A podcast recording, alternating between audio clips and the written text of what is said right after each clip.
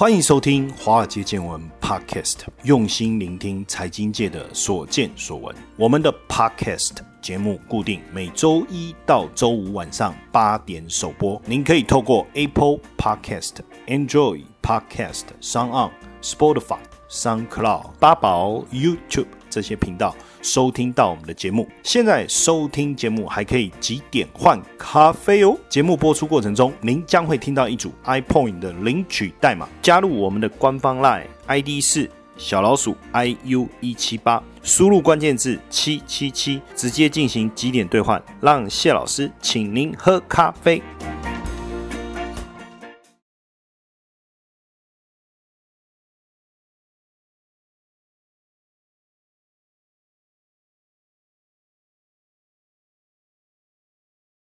欢迎大家今天晚上收听我们华尔街见闻 Podcast，我是谢承彦谢博士。今天节目一开始啊。呃，我我想先回答我们一个粉丝的问题，我觉得很感谢啊，因为之前我们一直在节目上面跟大家说，如果有问题，大家可以透过几个管道哦，包括在我们的这个 Line It 啊，小老鼠 iu 一七八，你可以直接在上面提出你的问题，那我们的小编看到之后也会把问题转给我，那我们会在广播当中来回复大家哦，或者是在我们丰燕财经官方的粉丝团哦留言也可以，那刚好。我们的可爱的我们的粉丝呢，讲粉丝应该 OK 嘛哈，因为会留言应该就是粉丝嘛，对不对哈？那他就提了一个问题哈，他是在脸书的粉丝页上面留言的，那我答应他说在今天晚上的节目当中来回复。他就问了群联，他的意思就是说，为什么这个股票表现好像不是很好？可能是因为手上有这个股票吧，想知道他后续的一个状况哈，或者是说没有股票想要买。之类的吧，因为他就比较关心这个股票哈，因为他也看到就是说最近好像 IC 设计相关的股票的表现都不错，但是为什么这个股票相对是比较弱势的哈？我会从四个层面来讨论这个问题。但是在回答之前，我我们先差一个花边的一个讯息，就是群联其实在之前这个新闻讯息，其实在二零一九年那时候就不断的被拿出来讨论嘛，哦，因为潘建成他在二零零九年到二零一四年。年的时候安排虚假交易啊，为了达到资金灵活运用啊，减少子公司资金的持有成本啊，他把资金移到香港子公司，安排了这个虚假交易哦，那导致群联跟子公司的传票还有账册、财务报表不实，那被新竹地检署啊依照刑法的行使伪造私文书、即使公务员登载不实啊。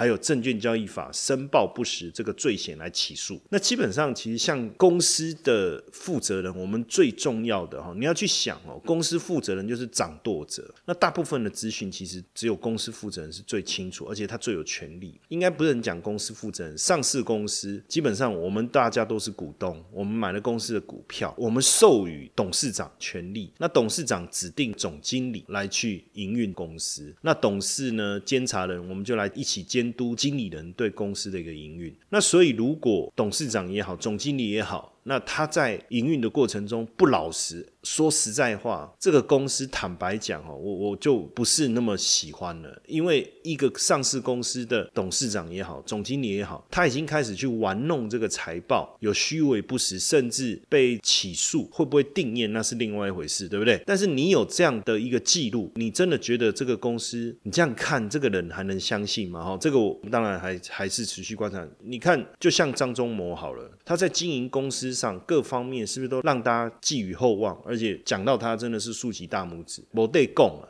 对不对？除了这个以外，你说啊，可能是真的有他的考量个什么啊？好，还有一个常年跟小三往来，被小三同外人勒索一亿。当然，这个案子也是罗生门啊，因为各说各话。但我不管，就是说实际的情况是什么，这个社会观感就不好。这个是一个我先放在前面讲的一个花边新闻啊。所以为什么群年的股票长期以来它的表现来看，相对好像就没有那么那么好？我觉得这可能是一个原因吧，这是从这个地方出发。你说，哎，未审先判啊，夏老师，你这样不是等于还没开始看你就已经先判他死刑？对。怎么样？因为一个公司负责人其实他的操守、他的品德，我觉得是蛮重要的一个观察的一个出发点啊。要不然你看，像最近那个股票康友 KY，现在大家都笑说是叫皆有 KY，为什么？呃，买康友 KY 股票的投资人现在都要去睡路边了，所以叫皆有 KY。董事长直接绕跑，哎，那过去也确实就是他在公司的操作上确实有不良的一个记录啊。哦，有一就有二啊，所以我觉得公司的负责人的操守也是非常非常重要，所以我这个先摆在第一点来讲。也就是有一点未审先判，但是接着我们再从几个层面来看哦，我们用四字诀哈，叫计筹裁测。那这计筹裁测也是过去我长期在法人操作股票当中所累积下来整理完一个很简单的 SOP 计筹裁测。计就技术面了，筹就筹码，裁就财报，测呢就是操作的策略哈。那操作的策略。当然就有一些比较细的东西可以加进去，那我们就从这四个步骤也来检视这一档股票，当做一个很好的一个 case study 啊。首先呢，我们从技术面来看的话呢，基本上技术面没有什么太复杂的东西哦。我觉得其实各位也不用刻意说我要不要去看什么指标，哪一种指标比较有效之类的。我我记得。很多很多年前，我的股市老师是邱一平邱老师哦，那他们身价都已经上亿甚至上百亿了哈。当然这个不能说出来，因为一说出来他就被绑架。啊，我刚才说了嘛，啊，算了，说了就说了哈。那万一他被绑架，哈，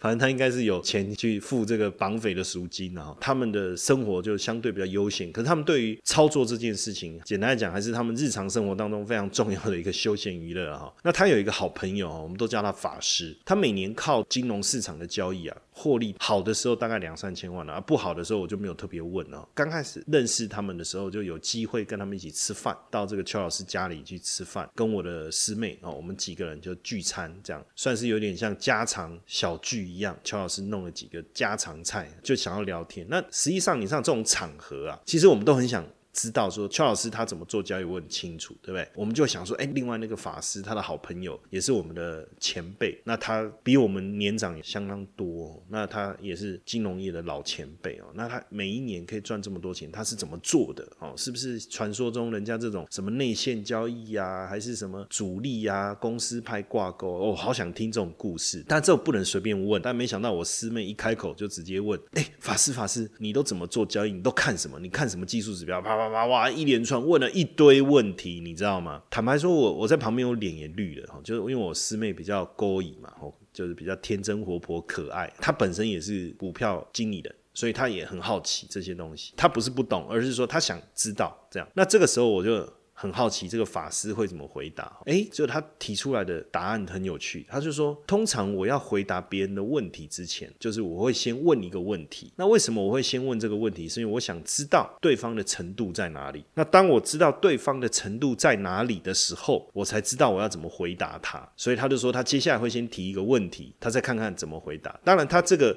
讲法我觉得没有贬低，当然意思就是说，假设你比较懂，我就可以用你比较理解的话跟你说嘛。那如果你程度比较差，那我们就吃饭喝酒聊天，是不是这个意思哈？那时候我师妹怎么回答我已经忘记了哈。但是我觉得这里面有个关键就是说，这个法师他一年赚两三千万，实际上他并不特别去看什么技术指标或 K 线图，因为他自己的讲法是说他不懂技术指标哈。当然我觉得他讲的不懂可能是比较客气的说法哈。那他就举例说，那一年大买咖啡豆的期货赚两千多万，有很大的部分的获利来源是大买咖啡豆的。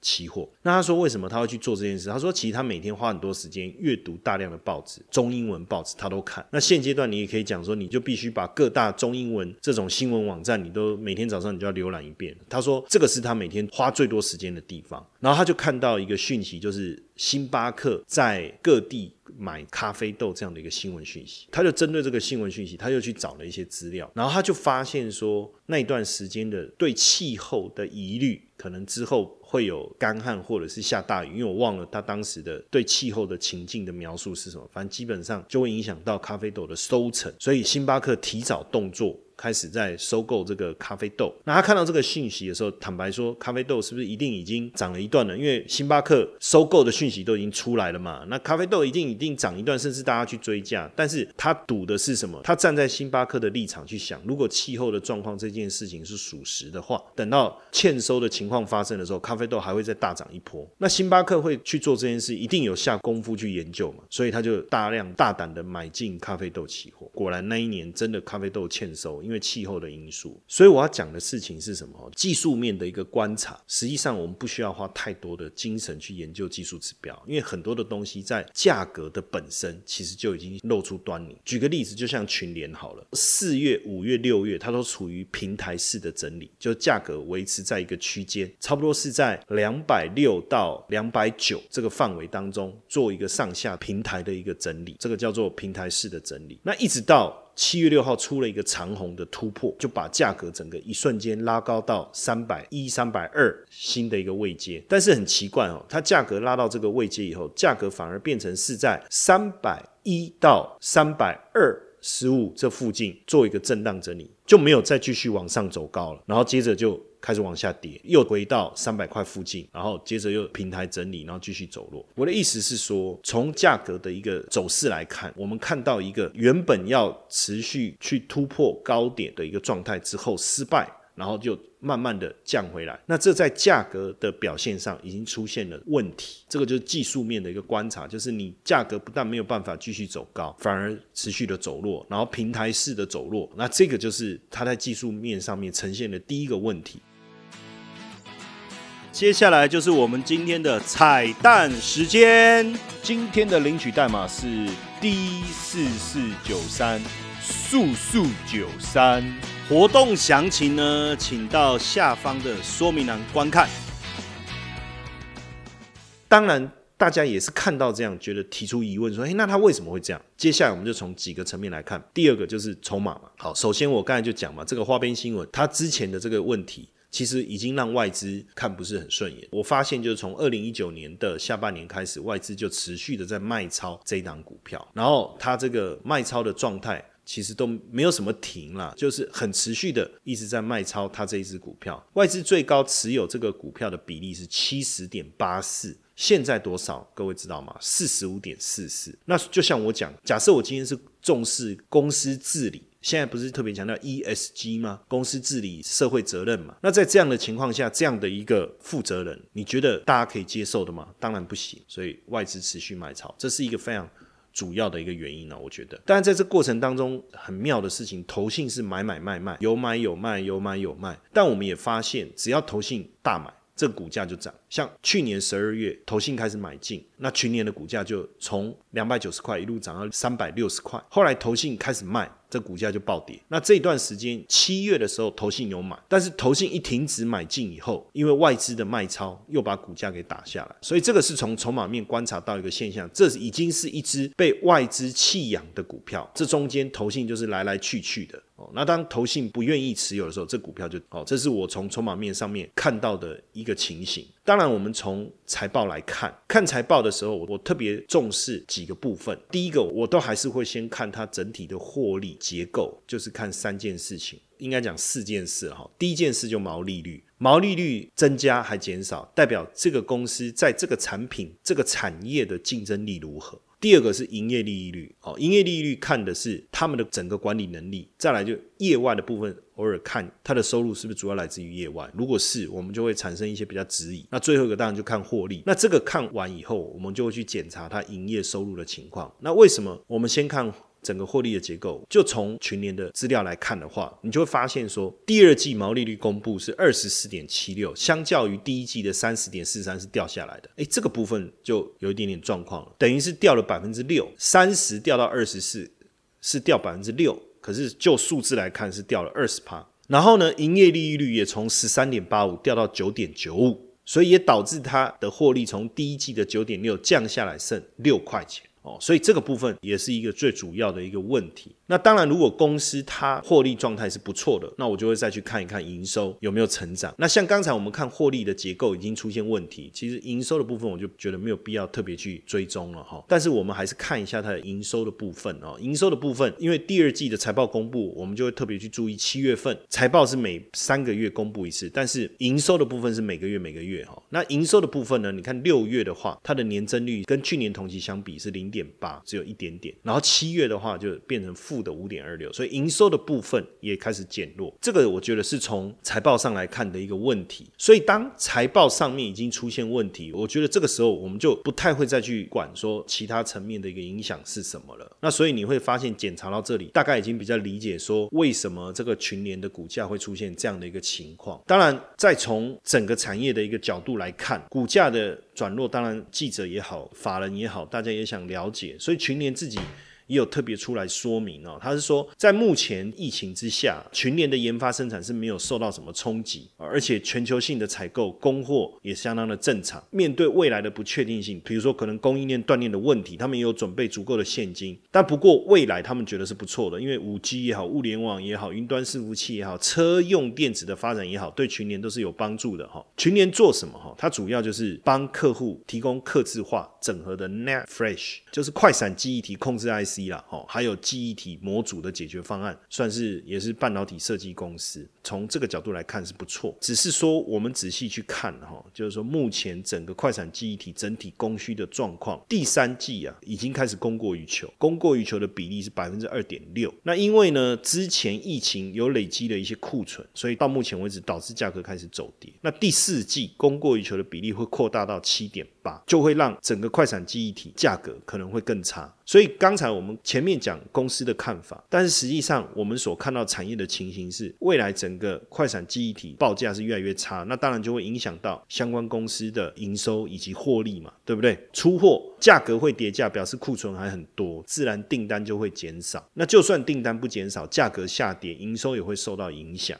哦，我们就从这个角度去推想，大概就理解。而且根据机构的一个研究资料，虽然说第三季啊算是传统销售的旺季啊，加上有苹果的新机的一个备货的加持。但是呢，上半年疫情冲击，库存的堆积啊，让整个快闪机体价格的跌幅有到百分之十。那再加上一百二十八层的快闪机体良率是不断提升呢，所以第四季供过于求的情况可能会更大。所以预计这个 Net Fresh 的均价的跌幅会持续扩大。那我觉得这个部分当然对这个产业的影响就会加剧了哈。那这个部分就是我们所谓计筹裁测的测的第四个部分，也就是说你也要去了解一下整个产业的一个情况，那这个部分就要靠资料稍微做一点收集跟整理。现在要拿到这种资料，其实都还蛮容易的哈。像刚才我们看到的是说，它的产业的前景相对来讲是比较不看好。那这个时候我就不用特别再去计算什么本益比啊、股价净值比这些东西了。但是假设说获利的状态是不错，反过来讲哈，股价的表现是不错的。就从技术面来看，股价是持续走高的。然后呢？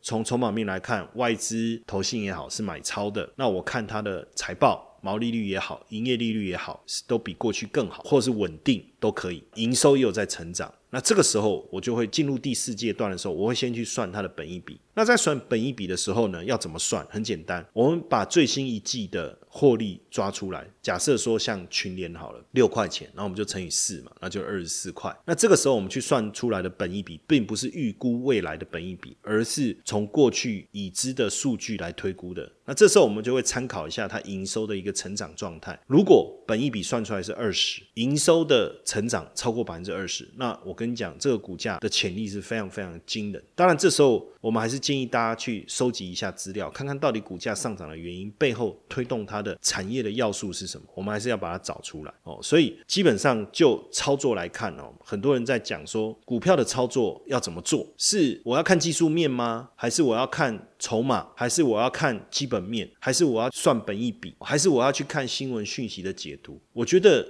都对，但是后来我发现，根据我在基金公司当时担任研究部主管，到后来到自营部操盘，好到 H Fund 负责操作，以包括到现在哦，我们有香港资产管理的牌照，我们可以做私人资产管理的这个业务啊。这么一路以来，我发现说，并不是说哦，我就只看技术指标就可以，或是我看筹码就可以，或是我看财报就可以了。之前有一次啊，很很有趣，就是我在香港的时候。朋友介绍一个同业的，想要跟我吃饭聊天。那那时候可能受到那个刚才我前面讲那个法师的影响哈，所以现在如果有朋友找我吃饭聊天，我跟他不熟，我一样，我同样都会先聊天嘛。那因为我知道对方想要找我吃饭，就是想要问很多跟金融市场相关的问题，就好像大家想要竞标跟巴菲特吃饭一样，对不对？这时候要把自己的地位好像拉到跟巴菲特一样哈，自我吹捧一下自己的这个 这个位阶，对不对哦？当然我们。距离巴菲特太遥远了。那我的意思是说，我总是会跟对方先聊一下，我都会先问说：“哎，那你平常都做什么交易啊？”哦，那他说他做期货，那我就问说，就有点像先礼后兵。我说：“那你平常都看些什么东西？”这样，其实从对方的回答，我就知道接下来我要怎么去跟他聊天。当大家在。问说，哎，是不是看技术面就可以，或是是不是看基本面就可以，还是看财报就可以？这个问题其实它的答案不是一个唯一。你会发现，刚才我们在分析这个群联的过程当中，我用了这样的一个步骤哦，叫做计筹财测。那实际上它是一个步骤，也就是说，你不可能只看一件事情就决定这个股票好不好。就好像大家去想嘛，假设你今天一个女孩子想要找老公要嫁，难道真的你看外表就技术面嘛？对不对？你就决定要不要嫁给他吗？你要不要看他的工作、看学历？可能要，可是最重要的是什么？还是人品嘛？还有他的家庭背景嘛？家庭教育嘛？因为未来如果要长期相处，个性不合、兴趣不合。没有话题聊，那这个也很大的问题啊，因为很多都是因误会而在一起，对不对？因了解而分开，常常都是这样。那所以大家在选股票的时候，千万不要再去想说，哎，我就学某一个技术指标，我接下来我股票市场我就会赚大钱，这真的是天大的误会。因为我以前做股票最早的时候也是赔得很惨，我最早是靠消息面有赚到钱，我以为靠消息面就能赚钱，后来才发现消息真真假假，到我手上的时候，这个消息真的还假的。但是为什么我会用消息做？因为我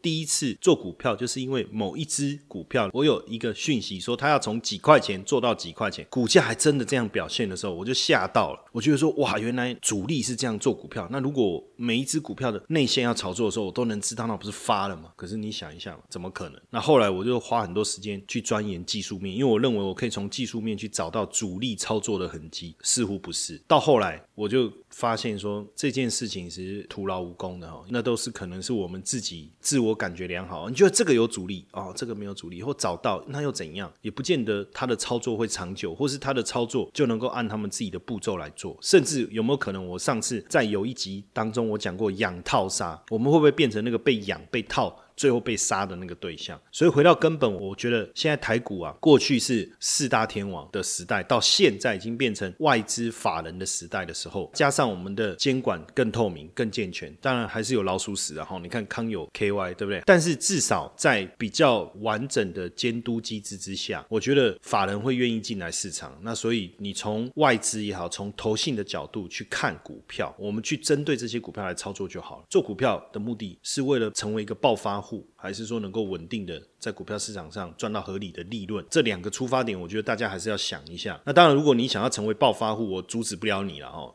那就是哪边凉快哪边去啊，因为这个不是我能帮助你做到的事情嘛。因为不但你的祖先有庇佑之外，还有你的八字也要够硬嘛。那这个就没办法帮你决定。但我觉得说，如果你是想要稳定的在金融市场上持续稳定的获得合理的收益的话，实际上。我刚才讲到的群联的这种分析方式，哈，计筹财、策，然后我们再比如说，现在有所谓的公司治理指数嘛，有上市公司治理指数嘛，有上柜柜买治理指数嘛，那这些名单都是相对来说公司治理比较好，不论从获利的角度来看，或从公司治理的角度来看，这相对来讲都是比较好的公司。那我们就在这里面挑标的，我觉得会好很多了，好不好？OK，那这是今天要跟大家分享的内容，也希望对大家帮助，也回答到。我们听众朋友的问题，那未来如果大家有问题，也欢迎到平台哦，或到这个 Line 来跟我们留言，好不好？谢谢大家，那我们明天晚上再见。